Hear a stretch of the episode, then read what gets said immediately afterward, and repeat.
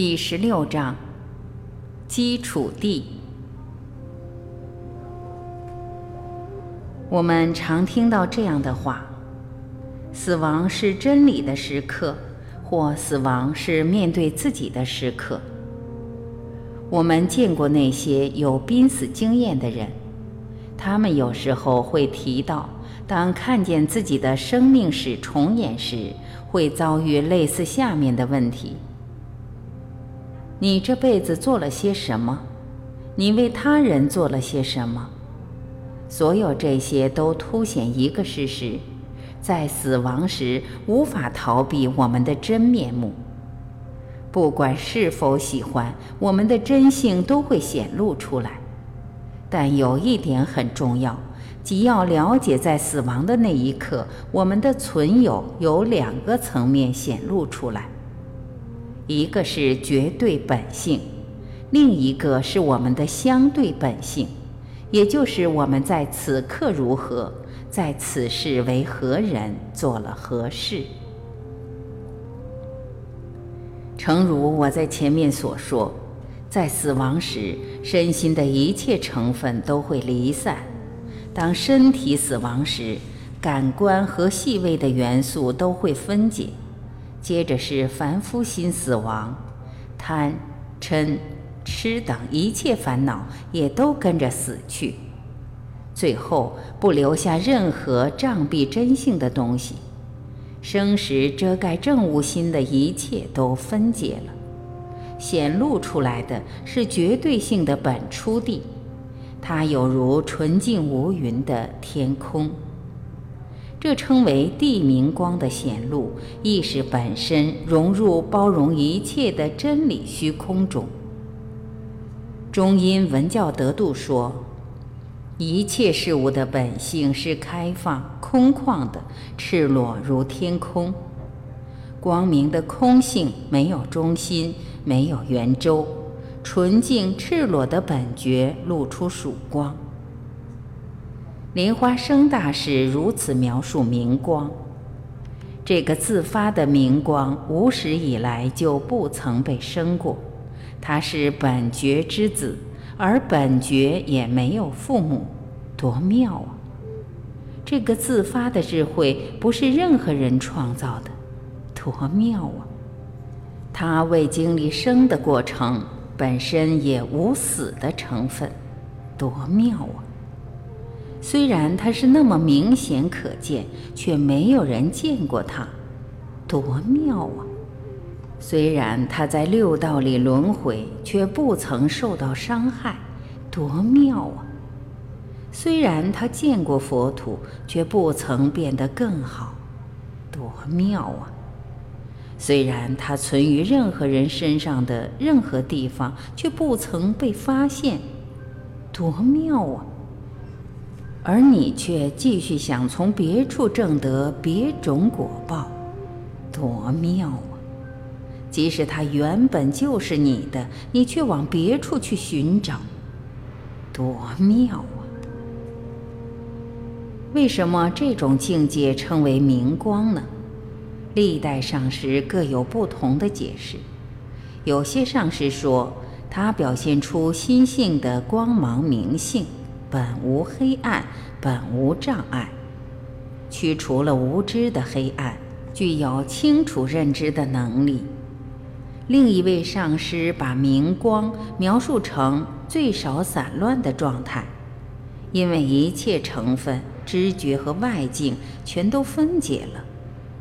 重要的是，既不可以把它当成我们所知的物理光线，也不可以误认为。它就是下一个法性中阴显露的光。死亡时升起的明光是本觉智慧的自然光芒，不管是在轮回或在涅槃之中，都一直呈现的真如本性。在死亡那一刻显露的地明光，正是解脱的大好机会。重要的是，我们必须了解，在何种情况下，他才能提供这个机会。有些现代的死亡学作家和研究者都低估了这个时刻的深奥性。因为他们阅读和诠释了《中英文教得度》这本书，却没有得到口传和训练来理解它的神圣意义，以致把它看得太简单，也太快下结论。有些人认为地明光的显露就是正物，我们可能都乐得把死亡当作天堂或正物。但除了一厢情愿的希望之外，更重要的是，我们必须知道，唯有确实接受心性或本觉的开始，而且唯有通过禅修建立并稳定心性，将它结合到日常生活中，死亡的那一刻才能提供真正的解脱机会。虽然地明光是自然呈现给每一个人的。但多数人全然不知它是那么深厚、广阔和微妙，因为大多数人活着时并没有去熟悉认证心性的方法，所以在死亡的时候都无法认知地明光，因此在死亡发生的那一刻，就容易以过去的恐惧、习惯和习性本能地做出反应。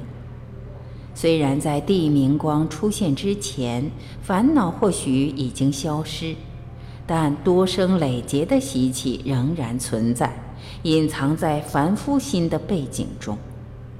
在我们去世时，虽然一切都跟着结束，却还是无法顺从和接纳地明光，反而退入恐惧和愚痴之中，本能地加重我们的执着。这就是使我们无法真正利用这个关键时刻作为解脱契机的障碍。莲花生大师说：“一切众生已经生死和再生无数次，虽然他们一再惊艳到那个不可言说的明光，但由于受到愚痴的障蔽，他们就无止境的在无限的轮回中流浪。”凡夫心的基础地，愚痴会引生恶业，恶业会形成种种习气，而一切习气都储藏在凡夫心的基础地中。我经常思索，应该用什么例子来描述凡夫心的基础地？你可以把它比喻为透明的玻璃泡沫，几乎看不见的一层薄片。却把我们整个心包围起来，但我认为玻璃门可能是最好的譬喻。想象你正坐在玻璃门前，门外就是花园，你透过玻璃门往外凝视天空，在你和天空之间似乎没有什么东西存在，因为你看不到玻璃的表面。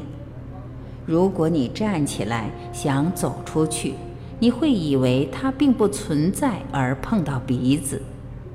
但如果你摸它的话，立刻会发现指痕印在某种阻隔你和外面虚空的东西上。同样的，凡夫心的基础地阻止我们进入天空般的心性，即使我们仍能瞥见它。我在前面提过，上师提醒我们。禅修者有把经验到凡夫心的基础地误以为是经验到心性的危险。当他们安止在极度平静与寂静的状态中，可能只是安止在凡夫心的基础地中。这两者的差别，如同在玻璃圆顶内仰望天空，与站在空旷四野仰望天空。我们必须完全突破凡夫心的基础地，让本觉的新鲜空气进入。因此，一切精神修行的目标，还有为死亡那一刻所做的准备，都是为了净化这个微细的障碍，逐渐削弱它，打破它。当你完全打破它时，你和全知的状态之间就没有什么阻隔了。上师引导弟子见到心性，可以把凡夫心的基础地整个突破。因为没有通过这种概念心的分解，正悟之心才能清晰地显露出来。因此，每当我们安住在心性之中，凡夫心的基础地就变得微弱一些。但我们将发现，我们能够安住在心性之中的时间长短，完全取决于修行的稳定度。很不幸的，积习难改。凡夫心的基础地又会回来，我们的心就像酒鬼，只能暂时告别积习，受到诱惑或遇上挫折时，便有旧性复发。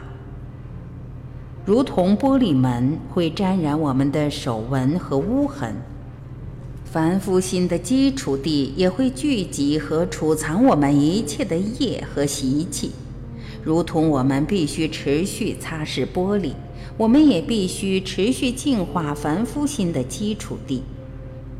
玻璃会慢慢磨损，当它越来越薄时，就会出现小孔，进而开始分解。通过修行，我们可以逐渐稳定心性，它就不再只是我们的绝对本性，而会成为日常的事实。如此。我们的习气越分解，禅定和日常生活间的差异就越小。渐渐的，你就像可以穿过玻璃门走进花园的人，不受任何阻隔。凡夫心的基础地减弱的征象，就是可以越来越轻松地安住在心性之中。当地明光显露的时候。关键点是我们安住在心性中有多久，我们结合绝对本性和日常生活的水平有多高，以及我们由净化平凡的基础地进入本初清净境界的能力有多大。母与子的汇合，有一个方法可以让我们进行充分准备。在死亡的那一刻，认证到地明光的显露，那就是通过最高层次的禅修，一如我在第十章说明的那样，极大圆满修习的最后成果。它称为两种明光的汇合，也称为母明光和子明光的结合。母明光也就是地明光。这是一切万物的基本与内在性质，是我们整个经验的基础。在死亡的那一刻，显现它完全的辉煌灿烂。子明光又称道明光，是我们的心性。如果经由上师的介绍被我们认证，我们就可以逐渐通过禅定来稳定它。同时，越来越完整地结合至日常生活的行动中。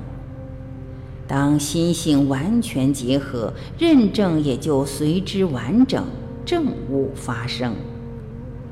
虽然地明光是我们的固有本性，也是一切万物的本性，但我们并不认识它，它好像隐藏起来了。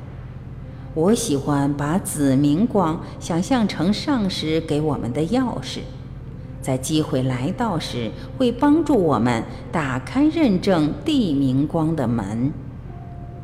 想象你必须去机场接一位女士，如果你不知道她的模样，即使她从你身旁走过，你也认不出来。如果你有她的近照，你的心中便有她的模样。那么，当他走近你的时候，你就可以立刻认出他来。一旦将心性介绍给你，而你也认识了他，你就握有再度认出他的钥匙。不过，正如同你必须把照片带在身上，一次又一次地看它，以便认出要在机场相见的人。你也必须通过持续的修习，不断加深和稳定对于心性的认证。如此，认证就深深镶嵌在你的心中，变成你的一部分，不再需要照片。当你遇见那个人的时候，认证是自发而立即的。因此，在持续练习心性的认证之后，当死亡的那一刻地明光显露时，你就可以本能地认出它，并与它结合。从前的上师说，这就如同小孩急切地奔向母亲，如同老友会面，或如百川入海。不过这是相当困难的，唯一能够确保这种认证的方法，就是我们还活着时，不断修持结合这两种明光的法门，使其趋于完美。这需要终生的训练和努力。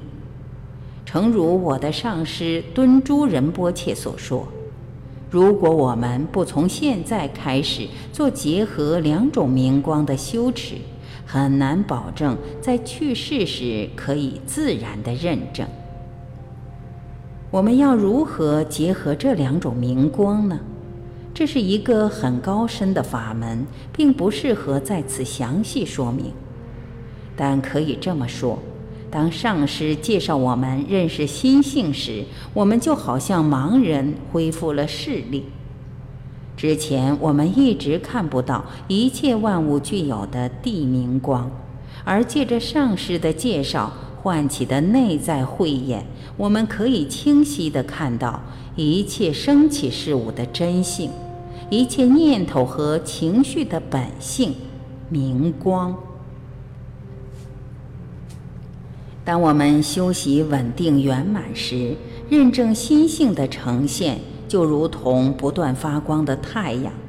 念头和情绪仍然会升起，但它们像是黑夜的波浪，一次遇见光线，立刻就消散无踪了。当我们持续加强发展这种认证的能力时，它就变成我们日常景象的一部分。当我们能够把对绝对本性的体悟带进日常生活时，我们就有更多的机会在死亡的那一刻认证地明光。是否拥有这把钥匙，端看我们如何对待念头和情绪的升起；是否能够以剑直接穿透它们，并认出它们本具的明光性质。端看我们是否以本能的习惯性反应模糊了它。如果完全净化了凡夫心的基础地，就好像我们已经拆掉业的仓库，因而清除了未来再生的业力。不过，如果无法完全净化我们的心，过去的习气和业力就会残留在这个业的仓库里。每当有适合的因缘成熟时，它们就会显现出来，促使我们再度投生。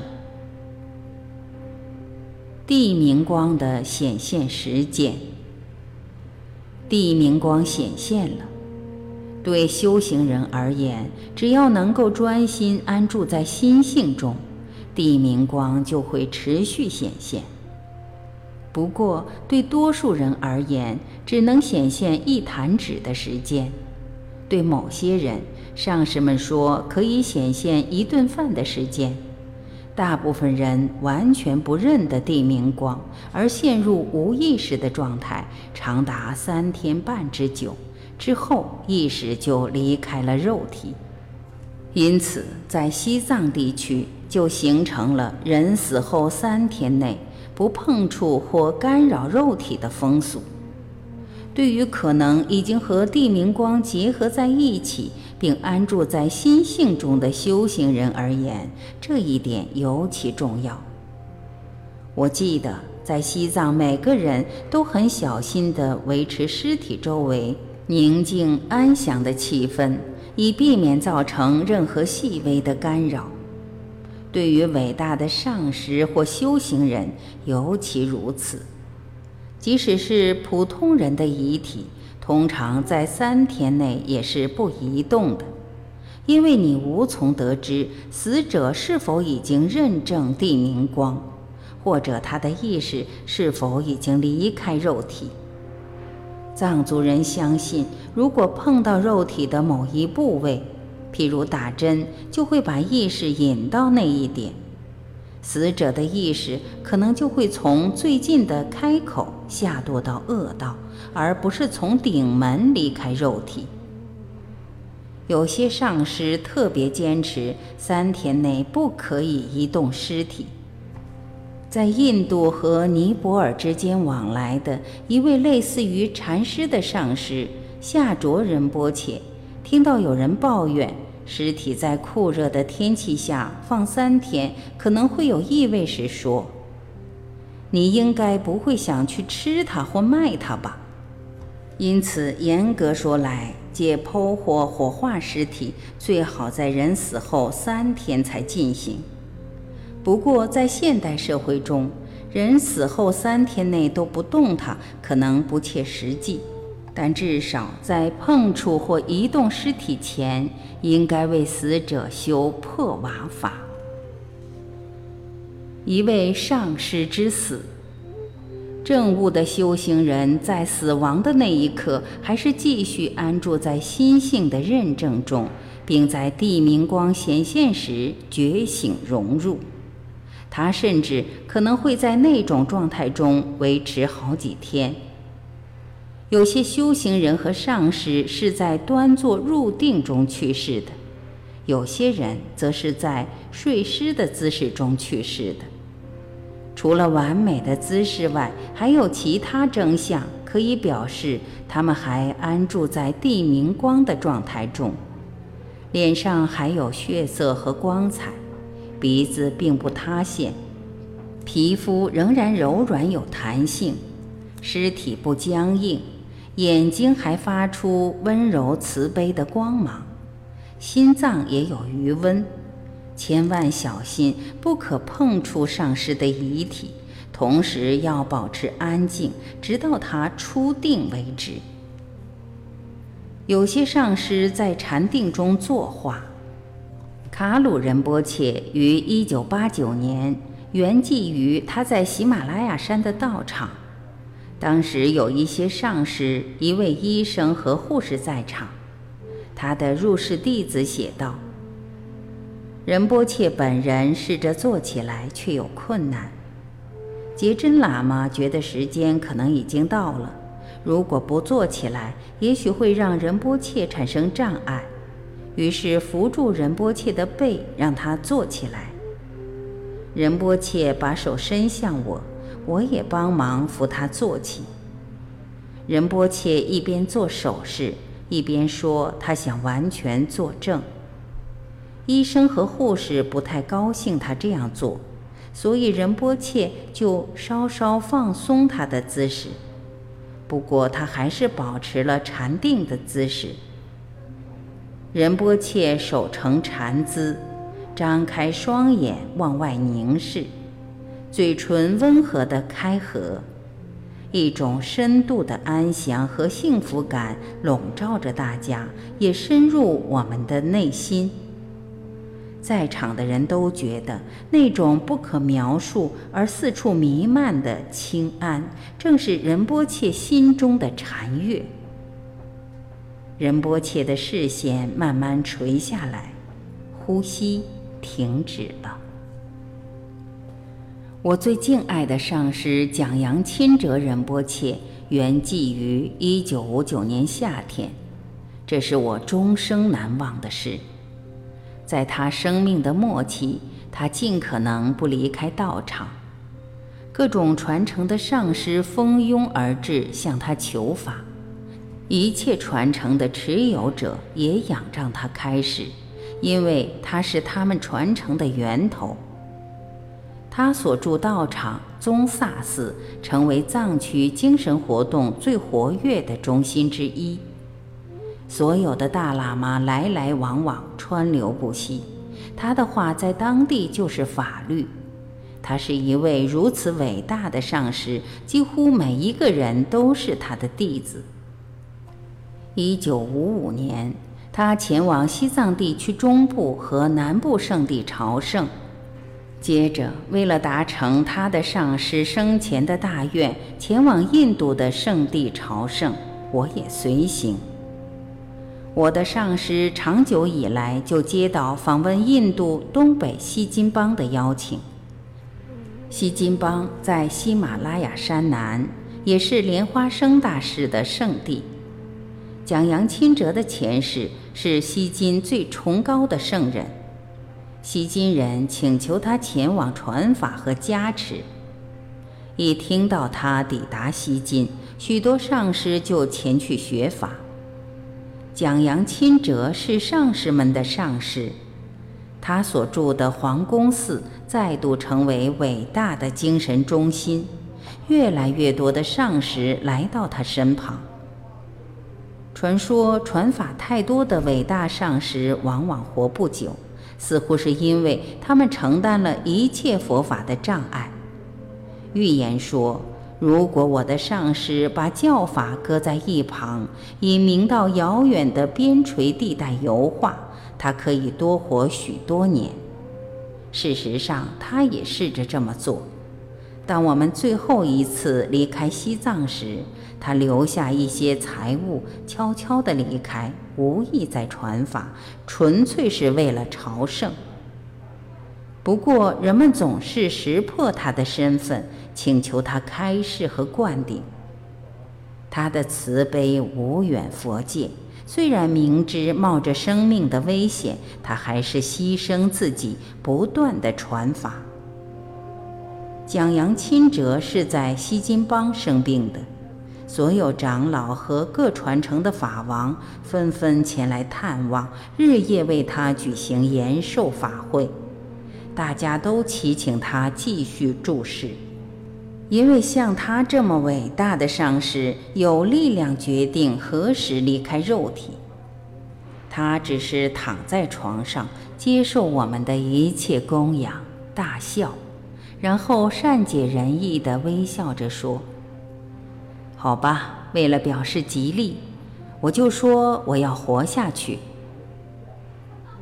我的上师即将圆寂的第一个暗示来自身边的人，他告诉身边的人他已经完成这一世的任务，决定离开世间。然后我们也知道这件事。蒋扬钦哲在藏历五月六日的凌晨三点圆寂，而在十天前，当我们彻夜为他修延寿法时，发生了一场大地震。依据佛教经典，这是一位证悟者即将圆寂的征象。在他死后三天内，消息完全封锁，不让人知道他已经圆寂。我只接获他病情转坏的通知，再也不能像从前一般睡在他的房间，必须搬到另一个房间睡。他最亲近的侍者，也是法会的主持人卓登喇嘛，跟随我上师的时间比任何人都长。他修苦行，话不多，表情严肃，两眼炯炯有神，双颊深陷。庄严、高贵而幽默。卓登以诚实、正直、谦虚和记忆力强而闻名。他似乎记得我上师说过的每一句话、每一个故事，也知道最繁复的仪轨及其意义。他是一位典型的修行人和具格上师。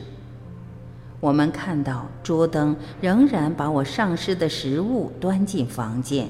但表情阴郁。我们不断问他蒋扬钦哲仁波切的情况如何，他总是说：“老样子。”在某些传统里，当上师圆寂之后，在他入定期间必须严守秘密。诚如我前面说的，三天后我们才听说他已经过世了。印度政府打了一通电报给北京，消息又从北京传到我的上师在藏区的根本道场宗萨寺。那儿的许多僧侣早已在流泪了，他们知道他即将圆寂。